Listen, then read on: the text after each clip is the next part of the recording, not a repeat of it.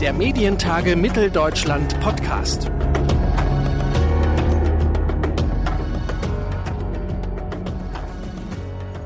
Hallo und herzlich willkommen zu einer neuen Ausgabe unseres Medientage Podcasts. Mein Name ist Claudius Niesen und ich begrüße Sie. Diese Ausgabe des Podcasts haben wir auf den Medientagen 2022 in Leipzig aufgezeichnet. Zu Gast ist in dieser Ausgabe Christian Berthold, der Geschäftsführer von Antenne Thüringen. Gesprochen hat mit ihm der MDR-Volontär Tycho Schildbach und zwar über Podcasts, lineares Radio und die Zukunftsperspektiven für Radiosender. Medienkonferenzen wie die Medientage Mitteldeutschland haben neben dem Netzwerken immer auch das Ziel, langfristige Trends und Entwicklungen im Blick zu haben. Bei den diesjährigen Medientagen in Leipzig hat dabei die Frage im Raum gestanden, ob Sender in den nächsten Jahren zu Plattformen werden müssen, um sich den Veränderungen der Branche anzupassen. Christian Berthold ist als Geschäftsführer von Antenne Thüringen einer, der das zum einen im Radiobereich mitgestaltet, sich zum anderen aber natürlich auch mit dem größeren digitalen Wandel auseinandersetzen muss. Umso schöner, dass ich mit ihm hier auf dem Gelände der Baumwollspinnerei in Leipzig darüber sprechen kann. Herzlich willkommen, Christian Berthold. Ja, vielen Dank. Herr Berthold, Sie persönlich sind über Augsburg, Stuttgart und das Allgäu in Thüringen gelandet. Die Reise des Radios in Richtung Digitalisierung ist jedoch noch etwas rasanter, oder? Ja, rasanter. Ich würde es mal so beschreiben. Wir sitzen in einem 600 PS Ferrari und ähm, an uns rauscht alles vorbei und die Geschwindigkeit äh, wird immer schneller. Und auch die letzten zwei Jahre, diese Pandemiejahre, haben deutlich gezeigt, ähm, wie schnelllebig unsere Zeit ist und wie schnell sich Trends ja, verschieben, verändern, kommen und, und auch wieder gehen. Und das wird definitiv die Herausforderung auch für die, für die Zukunft sein, für uns sein, dass wir schneller werden, viel schneller, viel flexibler. Ich möchte das Wort gar nicht in den Mund nehmen, agiler, das ist ja so ein, so ein Basswort mittlerweile. Aber das wird die Herausforderung für uns auch im Hörfunk sein. Sie sprechen es an, die Corona-Krise äh, war jetzt sehr präsent. Ähm, Corona gilt auch als Beschleuniger der Digitalisierung. Viele von uns arbeiten inzwischen von zu Hause. Äh, Besprechungen finden per Videokonferenz statt. Hat die Corona-Krise denn auch die Digitalisierung des Mediums Radio vorangetrieben? Digitalisierung sind ja zwei Bereiche. Ähm, ich sag mal, nehmen wir mal die normale Arbeitswelt. Ähm, wir haben, bevor die Pandemie beginnt, ähm, geplant, einen Umzug unseres Funkhauses vorzunehmen und haben das Gott sei Dank gemacht, weil wir dann in der Pandemie umgezogen sind und dort Gott sei Dank schon viele Sachen berücksichtigt haben, die uns jetzt heute das Leben und das Arbeiten deutlich äh, vereinfachen. Ähm, also digitale Strukturen, Remote Work, äh, Studios, die ähm, von egal wo auf der Welt bedient werden können, also auch aus dem Wohnzimmer des Moderators. Das ist so die technische Digitalisierung, die ganz wichtig war. Die Digitalisierung des Mediumradios, ähm, die hatte schon weit vor der Pandemie angefangen. Also das, ähm, ich würde sagen, dass es an der einen oder anderen Stelle die Pandemie nochmal beschleunigt hat, was jetzt zum Beispiel die Nutzung von, von Streaming-Angeboten angeht. Also dort haben wir eine deutliche Steigerung der Nutzungszahlen auch gemerkt weil die Leute einfach nicht mehr im Auto gesessen sind und äh, Radio über klassisch UKW gehört haben, sondern eben zu Hause über ihre Smart Speaker, über ihre Internetradios, über, über andere Empfangswege. Und dort merken wir natürlich eine Beschleunigung des, des, des Nutzers, der Hörer. Ja. Ähm, und wenn wir jetzt ähm, nochmal auf die Corona-Krise schauen, ähm, Sie wurden während der Corona-Krise als private Radios finanziell unterstützt. Ist das denn notwendig gewesen? Ja, war es. Wir sind leider auch noch nicht aus dieser Krise heraus. Also die Pandemie ist zwar zumindest aktuell vorbei. Ähm, schauen wir mal, was im Herbst kommt, aber wir kämpfen eben auch jetzt aktuell noch mit den Nachwirkungen.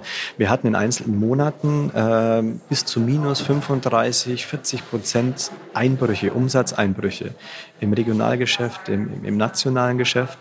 Und ähm, haben jetzt auch noch Auswirkungen, Nachwirkungen, Beschaffungskrise, ähm, die durch die Pandemie unter anderem ausgelöst worden sind. Wir stecken in neuen Krisen, ähm, Fachkräftemangel, Nachwuchs und ja, die Ukraine-Krise, wo wir noch nicht so richtig wissen, wo hier die Reise hingeht, was das für Auswirkungen für uns zukünftig haben wird. aber es ist durchaus ähm, notwendig gewesen, den, den, den Hörfunk, das Radio zu unterstützen, äh, um hier ja, weiterhin ein wichtiges und qualitatives Programm zu machen. Denn der private Rundfunk trägt ja auch maßgeblich zur, zur demokratischen Grundmeinungsbildung bei. Und wir sind ein wichtiges redaktionelles, journalistisches Medium. Und somit konnten wir auch unseren Betrieb weiterführen und ähm, mussten hier nicht mehr Einschränkungen fahren. Sie sprachen jetzt gerade auch die Ukraine-Krise an, also den russischen Angriffskrieg. Das finde ich ganz spannend. Da würde ich nochmal einhaken. Ähm, denn mit Corona sind wir noch nicht durch die erste Krise durch. Die nächste kommt schon auf uns, oder wir sind in der nächsten Krise. Ähm, mit, äh, mit dem Krieg ist der Werbemarkt ähm, eingebrochen und ähm, ist insofern der, der äh, Russlandkrieg auch äh, eine Krise für Sie als Radio? Ja, würde ich sagen. Wir können es noch nicht so richtig einordnen, wo es uns tatsächlich jetzt treffen wird. Wir haben, wie gesagt, einmal betriebswirtschaftlich so die ersten Einbrüche, die wir merken. Es hat Auswirkungen auf den, den, den, Beschaffungsmarkt für bestimmte Branchen, die dann so wiederum ja, keine Werbung machen können, weil sie keine Produkte haben. Das ist in dieser Kombination mit der Pandemie und dem, was jetzt kommt, natürlich tödlich für einen florierenden Werbemarkt. Ja. Auf der anderen Seite, und das ist auch etwas, was äh, wir gemerkt haben, wir hatten zwei Jahre lang in der Redaktion permanent Bad News. Also die Redakteure mussten sich permanent mit schlechten Nachrichten beschäftigen und hatten zu Hause ihre Probleme. Jeder war so gefangen in dieser Corona-Blase. Und ich glaube, wir hatten alle nach zwei Jahren einfach den Kanal voll, ähm, über, über Corona zu sprechen und äh, täglich damit konfrontiert zu werden. Und wir haben uns alle an so einem Strohhalm gehangen ähm, und haben gehofft, jetzt ist es vorbei und jetzt geht es dann wieder los und die Veranstaltungsbranche floriert und äh, alles wird gut. Und dann kam dieser Angriffskrieg. Und es hat die Leute in der Redaktion erstmal massivst runtergezogen, weil die nochmal mit einer neuen Situation konfrontiert worden sind, die wir so in dieser Art noch nicht hatten. Ja. Zwei Jahre Corona-Pandemie, jetzt Krieg vor der Haustüre. Und wir haben gemerkt, dass die Belastung der Leute so massiv hoch war, dass dieses Kartenhaus ins, ins Wackeln kam und wir hier auch relativ schnell reagiert haben und den Leuten dann ich sag's mal, professionelle Hilfe äh, zur Seite gestellt haben, um klassisch Resilienztraining zu machen, um das nicht so nah an sich heranzukommen zu lassen und damit die Leute auch zukünftig bei dem, was auf uns zukommt, was immer das auch ist, hier einfach ein bisschen ähm, dickhäutiger werden. Und das, das war so ein Ergebnis dieser Ukraine-Krise, das war so dieses i-Tüpfelchen, also dieser, dieser Tropfen, der das fast dann zum Überlaufen gebracht hat. Das ist interessant, ähm, denn ich habe ja nach dem Werbemarkt gefragt und äh, Sie, Sie sehen das Problem vielmehr im, im persönlichen äh, Umgang mit, mit diesen Krisen, äh, wo Sie da geholfen haben. Wenn ich jetzt aber nochmal auf die auf die Werbungen zurückgehe, ähm, früher galt die deutschlandweite Vermarktung als wichtiger Hebel für Privatradios. Mittlerweile heißt es oft, dass regionale und lokale Vermarktung das Rückgrat sind. Wird das private Radio dadurch etwas krisenfester? Also grundlegend sind beide Vermarktungszweige für uns wichtig. Ähm, der klassische, die klassische Vermarktung, aber auch die zukünftige Vermarktung, digitale Vermarktung, Online-Audio, die ja auch über die nationale Vermarktung läuft, unter anderem. Und die regionale Vermarktung war vor der Pandemie eine verlässliche Größe. Ja, das ist durchaus richtig die ganz anderen Gesetzen äh, zugrunde liegt wie die nationale Vermarktung und ähm, auch etwas stabiler war ja, und stabiler ist. Die hat aber während der Pandemie auch massivst gelitten, ja, ähm, weil Kleinunternehmen zumachen mussten, weil bestimmte Branchen auch hier äh, ähm, Einschränkungen hinnehmen mussten und dort keine Werbung mehr machen konnten. Und ähm, Daher kann man, glaube ich, nicht sagen, dass die, die regionale Vermarktung das Privatradio krisenfester macht. Ich glaube, es kommt auf die Krise drauf an. Wenn wir mal zurückblicken in das Jahr 2009, die Finanzkrise, dort war die regionale Marktvermarktung stabil ja, die nationale Vermarktung nicht. Äh, während der Pandemie war die nationale Vermarktung stabil, überraschend stabil, aber die regionale Vermarktung nicht. Ähm, also es ist krisenabhängig. Ja. Momentan, äh, wo wir sind, sind beide Vermarktungen geschwächt und ähm, man, muss es, man muss es abhängig machen von dem, was kommt. Aber man kann sagen, die regionale Vermarktung macht zwei Drittel des, des Gesamtumsatzes aus. Es ist ein Rückgrat, es ist ein wichtiges Rückgrat von uns, die funktionieren muss. Und man muss sich da auch, auch nichts vormachen. Wir müssen zukünftig einfach schauen, wo wir weitere Felder erschließen können, wie wir es in unserem Haus ja auch machen, ähm, wo man sich neue Säulen aufbauen kann im regionalen Markt mit dem Fokus Audio, was wir natürlich machen. Also ich sage immer, Schuster bleibt bei deinen Leisten. Wir müssen das machen, was wir können. Und hier einfach gucken, wie können wir in den regionalen Markt noch tiefer einsteigen und hier auch ja, monetär äh, erfolgreich sein. Sie sprachen gerade die regionale Vermarktung an und sagten, das sind etwa zwei Drittel. Mhm. Ähm, kann man da einen Trend er erkennen?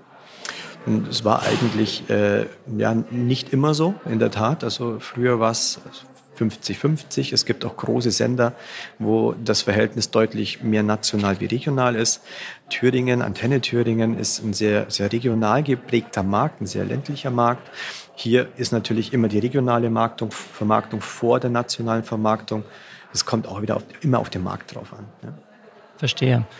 Wenn wir über den Audiobereich sprechen, dann kommen wir über das Thema Podcast nicht herum. Sie haben sich gedacht, Sie sind seit Jahren ein großer Trend, die Podcasts, und auch Antenne Thüringen probiert sich da aus.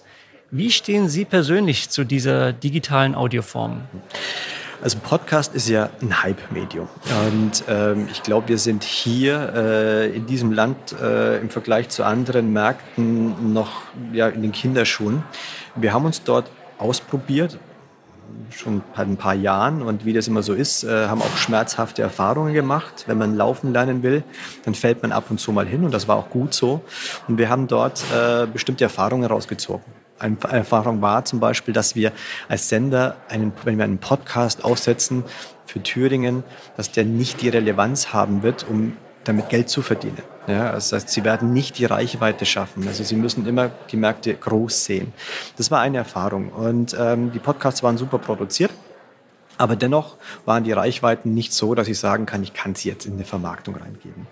Wir haben zum Jahresauftakt äh, die ganzen Erfahrungen, die wir gesammelt haben, eine neue Unit gegründet. Das ist die Audiofabrik, die sich ja, grundsätzlich um den Bereich Corporate Audio kümmert, unter anderem auch zum Thema Podcast. Und ähm, wir bieten hier Podcasts an für Kunden ja, im Corporate-Bereich.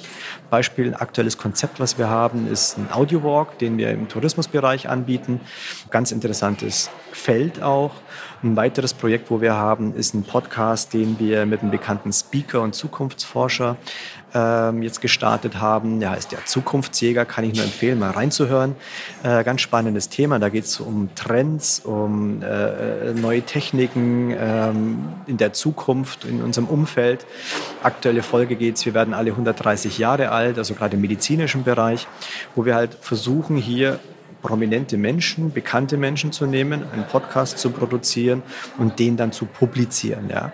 Und damit versprechen wir uns deutlich mehr Erfolg, hier ähm, diesen Audioboom, den wir haben, ja, ähm, mitzunehmen. Und das ist eine Säule von dem, was ich vorhin gesprochen habe, wo wir einfach sagen, wir können das, wir haben das Know-how.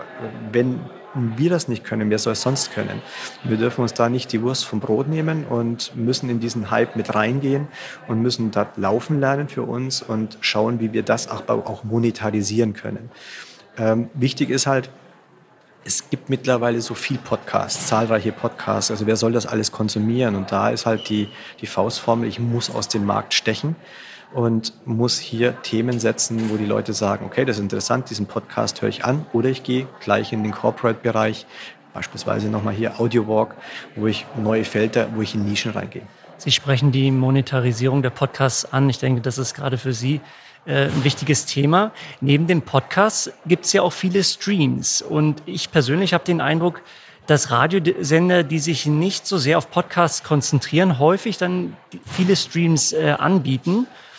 Und äh, auch bei Antenne Thüringen habe ich einige entdeckt, also Yesterday Hits, äh, 80er oder Weihnachtshits, ähm, die sie als Streams anbieten.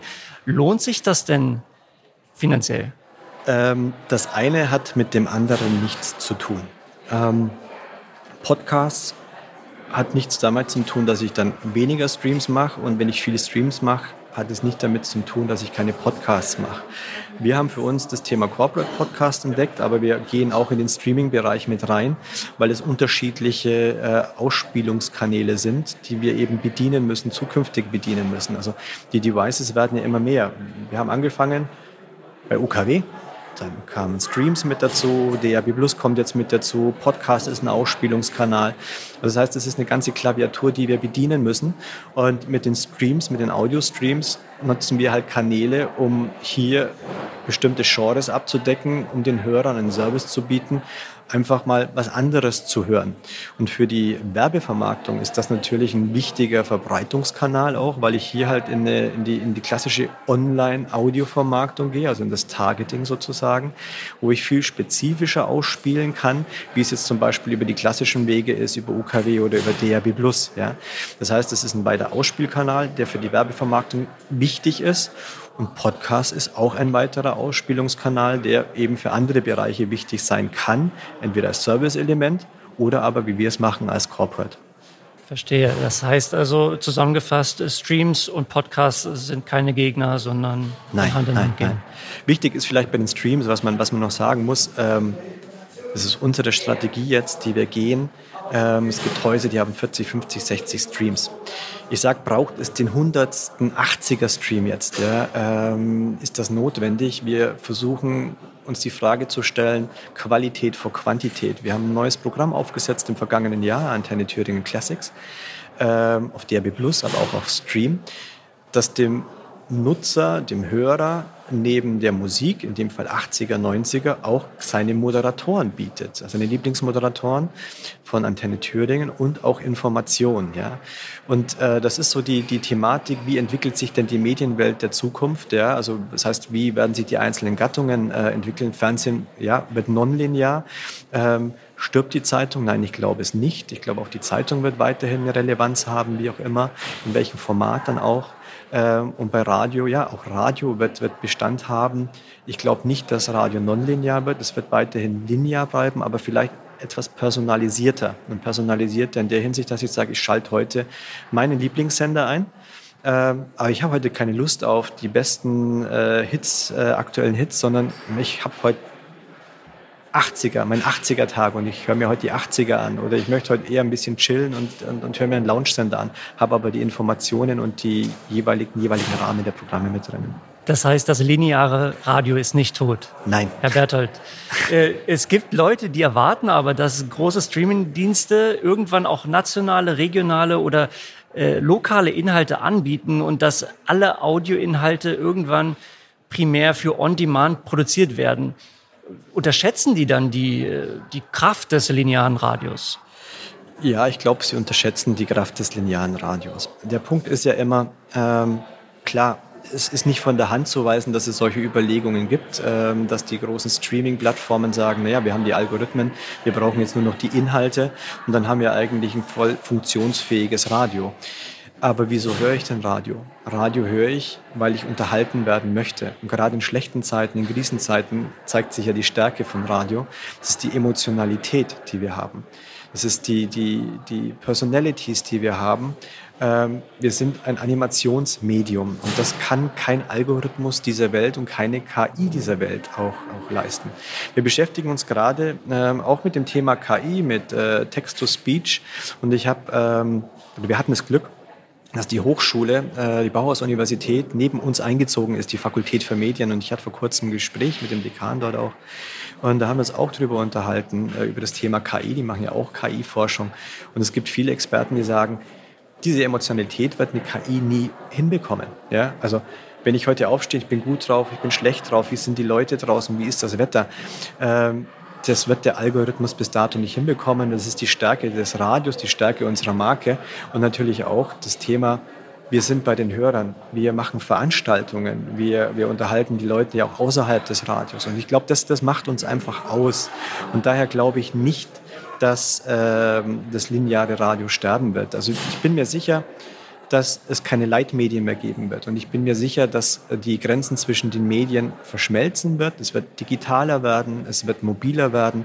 Die, die Nutzungsentscheidung der, der Hörer wird deutlich komplexer. Ja? Aber die Medien werden weiterhin Bestand haben. Es wird sich verändern. Wie? Das wissen wir alle nicht. Ähm, wir hatten ja heute das Thema, wie ist die Medienlandschaft 2030? Das ist, äh, wie ich es heute gesagt habe, die 1 Million Euro Frage. Wir müssen gucken, was der Nutzer möchte, was der Nutzer will und müssen darauf reagieren. Und wir haben es ja eingangs gesagt, rasanter, schneller, wir müssen uns schneller einstellen auf die Trends. Da auch nochmal die Pandemie gemerkt, wo wir genau gemerkt haben, okay, äh, wir müssen komplett switchen. Also wo unsere Marktforschung zum Beispiel gezeigt hat, dass die Leute keine Musik mehr wollten, sondern eben auf einmal mehr Information. Ja? Und das ist, glaube ich, so die große Krux, die Information zu bekommen, was wollen die Leute und dann schnell zu reagieren. Wir sprechen über das lineare Radio. Da steht bald ein Umbruch äh, bevor, die UKW-Abschaltung. Spielt das vor dem Hintergrund der Entwicklung in der Radiolandschaft überhaupt noch eine große Rolle? Das ist eine sehr provozierende Frage. Das ist ja ungefähr so, wie wenn ich sage, der 16-Tage-Wetterbericht. Am 16. Tag kommt ein Sturm und Gewitter und ich gehe heute nicht mehr raus, äh, weil ich Angst habe, ich werde in 16 Tagen nass. Ähm, das ist ja keine technische Diskussion. Äh, das ist ja auch eine politische Diskussion und vor allem auch eine Existenzdiskussion, die wir haben. Ähm, das Medium Radio ist weiterhin ein wichtiges Medium, das, sage ich jetzt mal, zum redaktionellen Journalismus, zur Offenheit, zur demokratischen Grundmeinungsbildung beiträgt.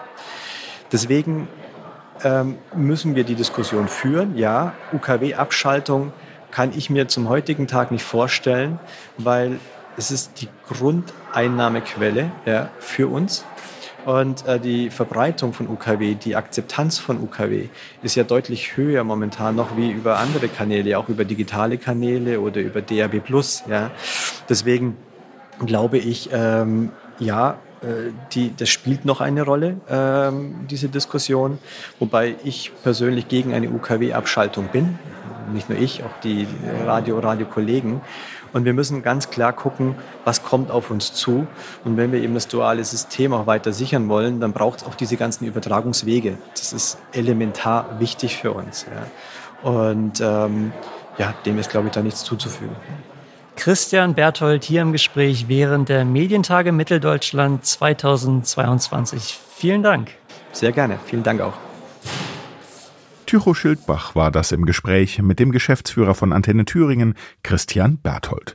Sollte Ihnen diese Folge gefallen haben und Sie noch mehr über das Thema Audio und Podcasts erfahren wollen, dann schauen Sie doch gerne mal in unserem Feed nach. Dort gibt es beispielsweise Gespräche mit Katharina Frömsdorf von Pro7 Sat1, Norbert Grundei vom Norddeutschen Rundfunk oder Rainer Pöhlmann von der Regiocast.